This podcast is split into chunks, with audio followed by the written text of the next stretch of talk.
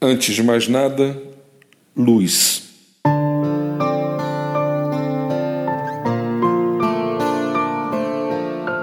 Diante de tamanha escuridão, o que mais necessitamos é da presença da luz, para que possamos firmar os passos e evitar novas quedas.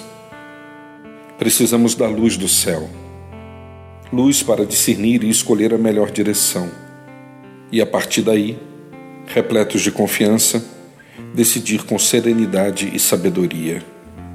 Luz para perceber lugares perigosos, armadilhas preparadas e gente escondida com o objetivo permanente de propor o que é mal.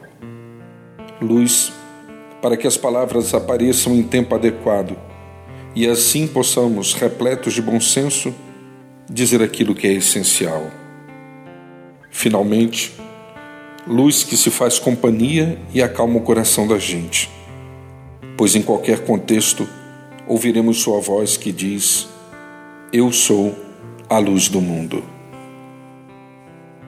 Meu nome é Sérgio Andrade e você encontra mais conteúdo como este em www.sergioandrade.net ou solicitando pelo WhatsApp em 819 99890586.